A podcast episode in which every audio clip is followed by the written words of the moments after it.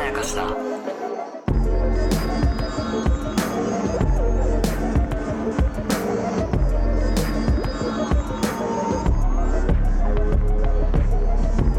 大島鈴木です高野湊です。無限まやかしとは映画やドラマや漫画や小説などのフィクションすなわちまやかしを無限に貪り続けている私たち2人がそれらの感想や考察を述べていくラジオでございます、おーす。えー久しぶりの映画ですね映画です。何ですか鬼太郎誕生ゲゲゲの謎。よっしゃこれです。ーよっしゃーやっとできるやっとできるよ。やっと俺が見たからできる公開から何ヶ月経った。まあ1ヶ月ちょっと1ヶ月ちょっとですよ多分ねそんなんじゃないよ。え嘘12月の頭ぐらいじゃなかったですか多いや分いやもっともっとだあよ。本当にえだってあれそうかえもっとでしょ。あそっか十二いや違う十一月だよ。 11月の末十一月の十七。ああじゃあもう2ヶ月ですうわ、ん。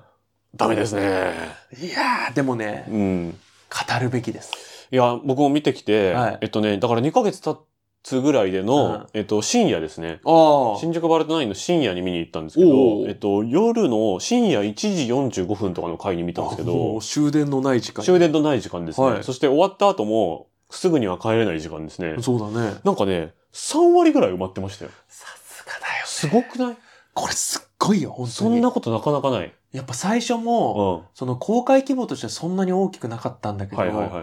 ずっと右肩上がりだったのよ。そうなんだよ、ね。公開初週からそうなんだよね。で、どんどん拡大公開うもん。広がっていってさ、いや、俺もさ、うん。こんなこと言ってるけど、はい。後乗りの口だかあ、ら、そうなんですね。そうそうそう、もう、最初、だって1ミリも注目もしてなかったからて、か、あんま知らなかった、正直。公開されること。俺なんなら俺なんかでね、うんあ、それこそたまたま、は俺、数ヶ月前だ。い。はい。えっと、本当に半年くらい前に、ほうほうほあの、神大寺にうはいはいはいは行って、い。はい、ビバンの。ビバンの神大寺、はいはいはいみビバンの神大寺じゃん。はいはいはい。でもね、あそこ、鬼太郎茶屋ってあるのよ。ああ、そっかそっかそっかそっか。で、鬼太郎茶屋があるって思って、はだからこれ公開する前ね、いはいはいはい。ふいって見たら、はいはい。お、映画やるんだ。あたまたま。そう、だ、誰だこれみたいな、んうんうんその、鬼太郎じゃないさ、鬼太郎っぽい顔の人とさ、そうもなうん一だ人よ、ね。のポスターだけあって、そうなんだよね。えー、こんなのやるんだ、鬼太郎最近何にも知らなかったなって思ってたら、うんうんうん。知らぬ間に公開されて、きゅ急にうん周りの人から、見ろね。絶対に見ろって。すごいことになってました、SNS が。そうだよね。うもう俺も直接 LINE とかもらったりしたもん。ん。あ、そう。絶対見た方がいいです。鬼太郎から鬼ら。鬼太郎か太郎は誕生したばっかだから、まだ誕か。生したばっかり、そうそう、め親父目玉のはい親はい、父から。親父からね。おいっつって、はい。見ろ声わかんない でしょ。LINE だと声わかんないでしょ。自分のスタンプとかが。映画館に行け自分のスタンプね。そう送ってき そうだな。送ってきてくれうんて、で、見て、はもうえらい感動しい。いたよ。や、すごかったね。すごかった。ういん。や、俺本当にね、うん。あの、面白すぎて、うん。中盤あたりからずっと泣いてたのよ。マジそんなうすごいな、それは。ん。なんか面白いってこういうことだよなっていう。まあね、そうか。泣くのか。俺はそうだった。ああ、そうか。なんか、まあ自分がね、やっぱね、うん傷ついてたともある、あると思なんでう。もう本当に疲れ果ててたかあら。あ、その時期ね。そう、ちょうどさ、もう最終、キングオージャーの最終回とか書いてる時期でそうかさ、もう身も心もヘトヘトの状態だったのもあって、枯れ枯れに枯れ果ててたのよ、いい感じ心に喉が渇いてたんだ。そうそうそうそう。はいはいはいしびれっつってそうさ、いう感じね。僕はね、最後の、ううんわー、そこでそれが繋がるのか、で、まあ、震えはしましたよ。だよね。うん。そう、だから、大島さんはさ、うん。あの、そこで震えるだろうなとそ思う、水木チルドレンですから、そう僕そうは。そう。ちょっと、ざっくり概要だけ、厳密に、う鬼ん。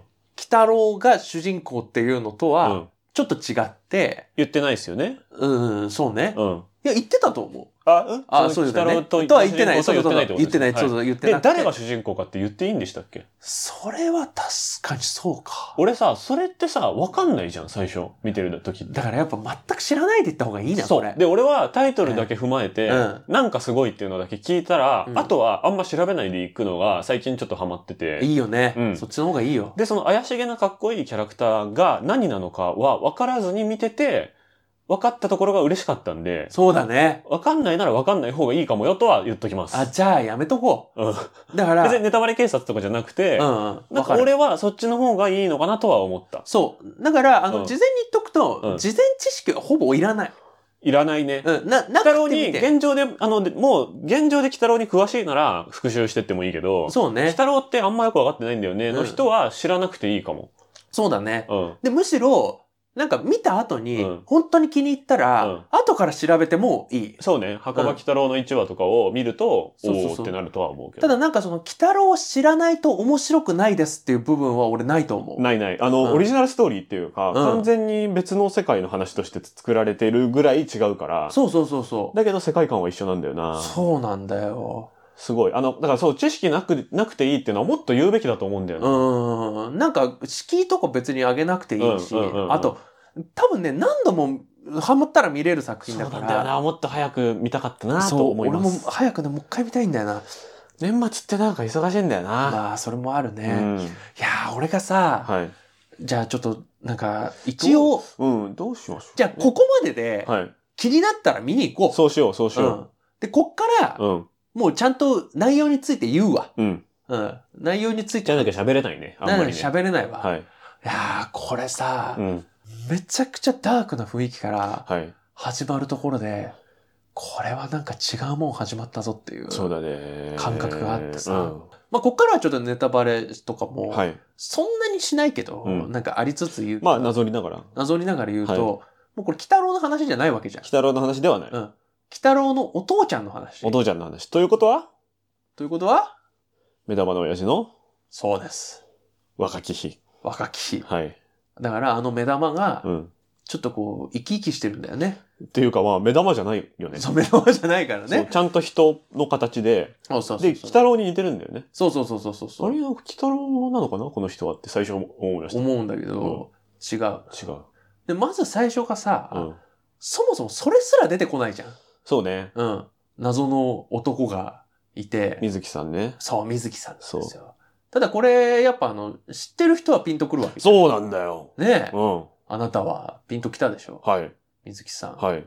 だからこれは、だから原作知ってるとって感じかな。そうだね。うんで、しかも墓場鬼太郎の方そうだね。墓場鬼太郎とかの方。の最初のつかみで出てくる人物と同じではあるんですよね。そうだよね。ただ、同じ世界線なのかっていうと、だからってい、うのがわ後からわかる。そう。しかうも、ん。厳密にうは、ん。今、鬼太郎って第6期なんだよね。はいアニメやってるはいはいはいそれの最初がそうらしいんだよね。ああ、今、今やってるやつの最初がそうなんだ。最初もそうなんだあっーて。そうちなゃんんだとその、要は墓場鬼太郎になぞらえてるけど、うん。あの、現代版みたそいうななんだ。やあつもやってるかそうなんだあ、なら、るほど、なるほど。超厳密に考えるうと、んそこに繋がるらしいな。るほど、なるほど。うん、っていうのは、あの、予備知識としてはいはいはいはあいったけど、でもそうなんだよね、ん墓場鬼太郎うんと、っていうのはあるけど、もう、その設定からさ、めちゃくちゃ魅力的じゃうん。ん。はい。本当には。い。その、もう戦後間もなくの時うにん、。で、なんか謎の飛躍についてさ、うん。それについてちょっと調査してきてくれっていうのがさ、で、村に行くんだよ。はい。村だよいやー。嫌な村いやー、嫌な村。そで、まずあいつのさ、その、組織内での、企業内での、その地位を取るためにう。うは、ん。ちょっと何か冒険をしないといけないってういんうう、んうん。その、まあ、ずるいやつのずるいやつなりの葛藤みたいなうんやつを持ちながら、その電車で移動してってう、ん。田舎にちょっとずつこう近づいていく時の中に電車の中でまず一回回帰が起こるんですよね、一発ねそうなんだよ。その時のこう、タバコの使い方とかね、いいよね。もうずえげつーっない。ともくもくもくもくしてて、もうみんなタバコ吸ってる世界ね。で、それでずーっうとん子供がうん咳してんのよ。そうなんだよ。だから俺さ、PG12 ついてるじゃないですか。うんで、まあちょっとその残酷っぽい描写があるからっていうのもあるんだけど、なんかタバコめっちゃ吸ってるからっていうのもあるんじゃないっていう気うんあがあ、する。ちょっとある気もするね。タバコ映画です、結そ構。う、タバコ映画だし。タバコ好きな人はたまらないと思います。僕まはあ好きじゃないけど。まあでも。もやっぱ当時としては当たり前。そう、だから時代交渉が正しいんですよね。そうそうそあうる意そ味う。でもその上でさ、うん。あの、咳してる子がいるっていうの が、いい感じに後のそうなんだよなこう展開も、なんかこう暗示して暗るし。示だね、暗示だね。そう、ん伏線とかじゃないの、暗暗示示ねだ。ね、これは。で、しかも、うんいい感じにホラー描写になってんだよね。うん。うん。だってずーっとさ、あのさ、水木がその怪異とうさ、ん。喋、ってんのにうんさ、ずっと、っていうのが聞こえてさ、怖いわ、ちょっと。怖ちいよーょっと怖いんだよね。そう、ちょっと怖いな。うんもうこの時点で、あ、これちゃんと、ホラーやってんだっていうしさ、あの、現実世界の話なんだなってことがわかるよね。そうだねう。ん。あ、そう、だから、なんかね、アニメじゃないのよ。わかる。わかるそのう感覚。ん実写っぽい。そうそうそうそうそうそうそう。めちゃくちゃ実写っぽい。で、それで、村に着いてからも割と実写なのよ。そうね。だから絵柄は、まあ、水木先生の絵柄と、うんあとあの、新エヴァのとかをやった人がやってるあ、んですそようね。そうそうそう。だから、まあ結構その、まあエヴァっぽいっていうか、貞本さんっぽい感じうん雰囲気もある。のもある感じの、マッシュアップした感じの、うんまあ水木さんの絵を最近のように見やすくしたみたいなうんうん感じのスタイリッシュなキャラクターで、まあちゃんと可愛いキャラクターとか、ちゃんとイケメンのキャラクターとかもちょいちょい出てくる中に、うんザ・水木の、そう。そんなやついねえよみたいな、ういや妖怪と人間の半分みたいな、うんキャラクターとかも普通にいる世界なんだけそど、うなのに実写っぽいんだよねなんか。そうなのよなんで あれすごい塩梅だよね。ねなんであんな暗闇があの奥危なそうに見えるのみたいあなそうそうそうそう そう。でさ、村に着いてからのカメラワークとかもさ、そうカメラワークねいいんだよね、実写っぽいといううんうんかう、んうんなんかこう、アニメなんだからそう、うん、もっとダイナミックに使っていいのに、確かに結構地に足ついてんだよね。確かにずっ実と際に撮影できるショットしかないっていあ、そうそううそうそうそうそう。かわかん ないねそれで序盤進むわけじゃん。うんで、またさ、こうさ、嫌な村の感じとさ、うん嫌なお家の感じとさ、お家の感じねもあってさ、だからあれが犬神家の一族っぽいね、みたいにそうです言ね言われわてれまるすのねもすごいわかるんだけど、中盤ね、うんアクションとかが、はいものすごい作画だったりとか、はいあの、長田がさ、率いるさう、ん機動衆の一派がさ、襲ってきた時のさ、うんあのぐにゃんぐにゃんのあのアクション作画とかすごかったよ。うん本当にすごかった。うんだから、作画としては、あの、申し分ないっていうのは、みんなわかってる通はいりだとして、うん俺もね、やっぱね、話がうまいと思っいて。やーすごいよねうん、その、こんな感じで、うん実写っぽく始まるもんだから、うんそのまんま終わるかと思ってたのよ。うん終わんないんだよね。うん常に救いがないじゃん。うんもう、え容赦ないのよ。うん最初から最後まで。容赦ないし、で、まあ、ちょっと、まあ、あの、最初に言っちゃうわ。はい最初に俺がなんでこんなに感動したかっていうと、はいこんな昔の話、舞台でやって、うんうん昔の話をやってるしのに、うん最後のお着地点が、はい今だったのよ。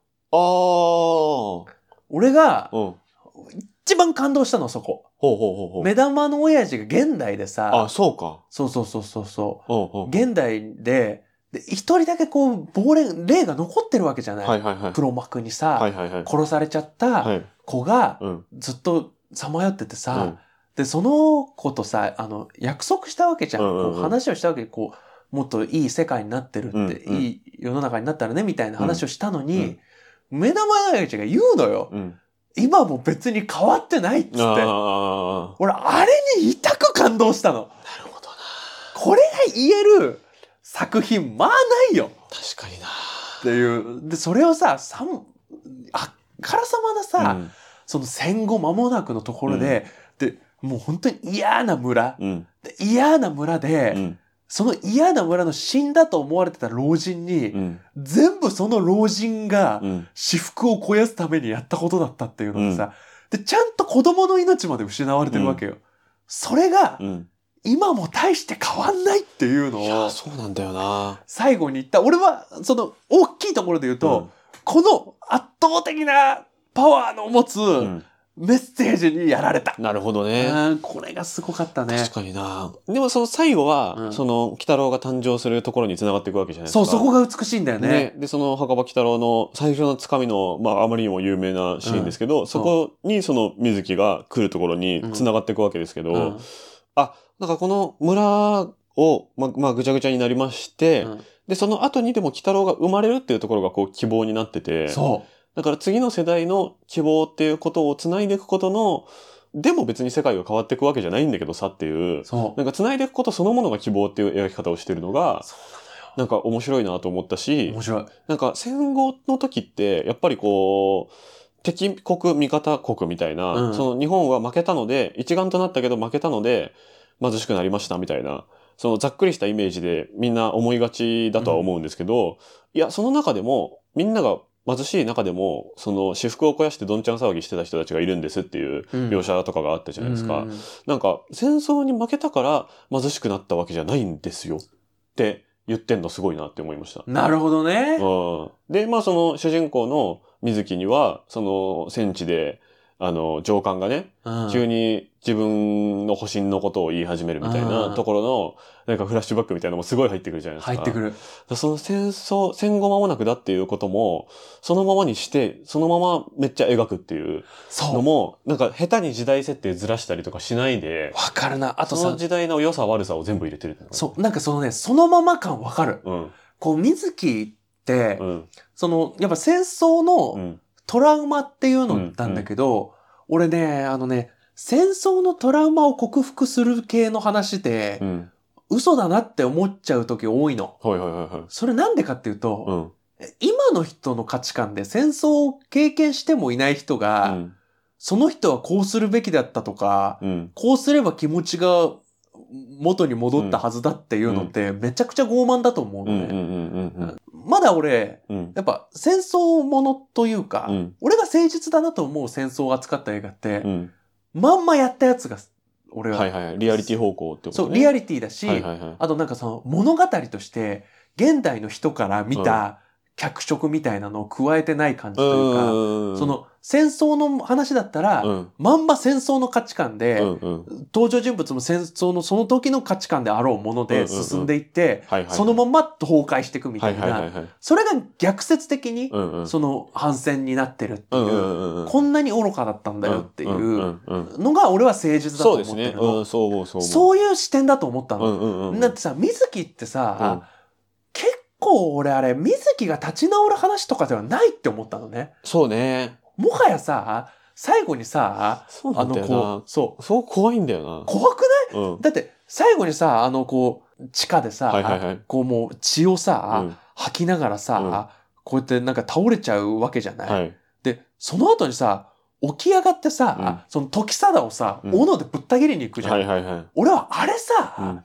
あの、俺は、俺、俺が大っ嫌いなパターンの戦争ものって、はい。俺は戦争では負けた、うん戦争では勇気がなかった。うん。でも今は違う。うん。俺は誰かを守るために戦うんだっていうの、うん俺大っ嫌いなの。うん。まあ最近それっぽいのありましたけどそれっね。ぽいのあったけど、あうんあえて言わないけど、はい本当に大っ嫌いなの。うん。それこそが戦争じゃんって思うから。うんそれこそが戦争なのうに、ん。戦争という失敗を糧うにん戦争をしようって、うん。マジで気が狂ってるとすら思ってるの。うん戦争好きじゃん、もうっていそうう、ね。戦争好きじゃんってなるのよ。うん守るためなら戦ってもいいってめちゃくちゃ傲慢な考え方だと思うそれって1個目の戦争の勝った側と同じだからね。そうなんだようんでも、今回の水木が、うん。あの、時貞をぶった切りに行くのって、はい。俺はね、やけくそだと思ったの。ああ、もうつながりはないと。そ戦争とかあんま関係ないと。う。でも、なんかそのうん戦争はあるの。うん。あるんだけうど、んそれによってね、やっぱね、水木はね、壊れてんのよ、ちょっと。そうなんだよな。なんかそこうが、ん。すごい良かったの。うん。その、あの時にさ、そのさ、上官から理不尽を言われても、うんあの時はできなかったうん。わけじゃん、その理不尽に対してっていう、もうそこでさなんかさもう人ぶっ殺せちゃうっていうのって、んんんそのある種のこうあれはレジスタンスだと思ったのはいはいはいはい。でもそこにはみんなを守るんだじゃないのうんそうじゃなくて、もうやけくそ確かに、だからその、うん戦争に負けたからとかって、水木の中にはあんま関係ないんですよそうなんだよあんま関係ないんだよ戦争に勝ったか負けたかは関係なくて、うん戦争という構造によって自分が抑圧されたことのストレスをまだ溜めてる人っていう設定で、そうで、そのストレスを耐えたのになんで負けたんだよは多少あるかもしれないけど、うんあんま描かれないですもんね。違うんだよねそこに戦争っていうものに主体はなくて、水木って結構さそのうーんとまっとうなうん、うん上昇志向があるじゃん、そうだね。うんその、これからのそう高度経済成長の資本主義社会で生きていこうという人ですよね。そうそうそうそちゃんうとね出世しようとしてますもんね。そうそうそう、うんだからそこの意味では、うんその今の社会にうん。適応しようっていうのそうなんですだけねど、。で全然そうですね。もやっぱり何かぶっ壊れちゃってうるんっていう感じとかが、そうね。だから戦争に負けたからぶっ壊れてるわけじゃなくて、そ戦う争というものに耐えられなくてぶっ壊れてるっていうそうそうそうそうそうのがベースにあって、それに気づかない感じで映画が始まってる感じですあね。そうそうそうそう、うでそれが最後っていうのも良かったしで戦争とはある意味、ん。うん。離れたところにいる、うんゲゲロウシカリのはいはいはい幽霊族とう。いうん妖怪がうん。ピュアで行くのがうん。めちゃくちゃ良かっそうね。た。うんだからその、ゲゲロウと水木が、こう、力を合わせることになるっていううんくだりが、その、なんとなくぬるっと力を合わせることになるじゃないですか。うんうんうんそこがめっちゃ良くて、うなんか分かれてるものじゃなかったんですよね、もともとね。ん。なるほどね。そう、同じなんですよ。水木とゲゲロウは別にもともと別のものじゃないのに、なぜか近代化によって分けられの分けられたのが人間とよ妖怪というか幽霊何して族んだ。だと思うんですよ。えやっぱり大島さんってさ、そうさはい妖怪へのこあのそう思い入れある僕じゃない妖怪なんで、 妖僕妖怪側の人間なんで、そ怪。いやう人間は妖怪と妖怪じゃない人に分けられると思ってるんですよ。そ の、なるほどね。そう、見ただけで僕は分かるんですけど、そうなんだ。又吉さん妖怪なんですよ。あ、そうなんだ。そうあ又吉さんの動画で、うんあの、ゲゲゲの謎について喋ってる動画へーがめちゃくちゃいいこと言ってるんで、あ、そうなんだ。それでも似たようなこと言ってるんですけど、だからその、あの二人は文化する必要なかったのに、うんその近代化と、近代化に抗った結果の戦争と、まあ抗ったっていうか、近代化に乗っかろうとしすぎるあまり、その、画を張って日本、大日本帝国という国が、その、列強の近代化にうまく乗れずに戦争に参加し敗戦したわけですよね、うんうんうんだから戦争っていうのは全て近代化の謎の歯車だと思うんでうすけんうど、んうん。その結果、なぜか人間と非人間に分化されてるけど、はいはいはい。いやいやいやいや、別にみたいな。うん。別に一緒じゃないもともとっていうことで手を組むのがすごいなんかぬるーっとスムーズに組むところが、だから感動的なんだと僕は思うんですよね。ねお俺さ、うんそれを逆に捉える人も、うんあのいたのようん聞いてて、ななんかるそほのどあ最後に相棒まで行っちゃうんだみたいな、うんうんうんなんかその2人が手を組むには、うんうん何か理由とか劇的な理由があった方うがん良かったんじゃないみたいな、あ、っていうレビューもあったそうあーでそ俺も微妙には分かったのなるほどね。でも俺はその裏返しだなって今うんうんうんう大ん島さんから聞いて思った、そのう逆にぬるっと手を組むのがいいんじゃんっていうそうそうそうそう。うんうん珍しいぐらいぬるっと組むじゃないですか。そうそうそうそうそうあれはね、もともと同じものだからだと思うんですよね。ああなるほどねそう近代の光が妖怪を排除したんですよ、もともと。はあ、 なるほどっ。ていう。やっぱ、ちょっとね、きあの、極限まで妖怪側だから、ちょそっうとあの、飲み込むまで若干時間かかるんだけど、でもいいことよね。そう、ちょっともうちょい話すことあるの。あー、次行きますあ、じゃあ次行こうか。次行きましょうか行きましょうか。はいはいはい。ということで、だから、はいえっと、まず高野さん側のうん。まとめとしては、うえっと、とことん絶望的なのが良いっていうこと。ん、そうとことん絶望で今も絶望がいい、その話もちょっと次もするわ、はい、うオんッケーオッケー。いや、うんこれはね、盛り上がれる作品なんですよね。やっぱ確かねにそうね。なのうん、よ、面白いです。はい妖怪視点的にもめちゃめちゃ正しいですっていう話を次ちょっとじゃあさせてくだささいせ。てくださいその話聞きたかったのよ妖怪はいはいはにいすごい,、妖怪有識者だからやりましょう。はいというわけで、はい、無限毎回は YouTube と Podcast で配信しております、はいえっと、映画の回も結構貯めてありますので再生リストから確認してみてください、はいでは続きますありがとうございましたありがとうございました。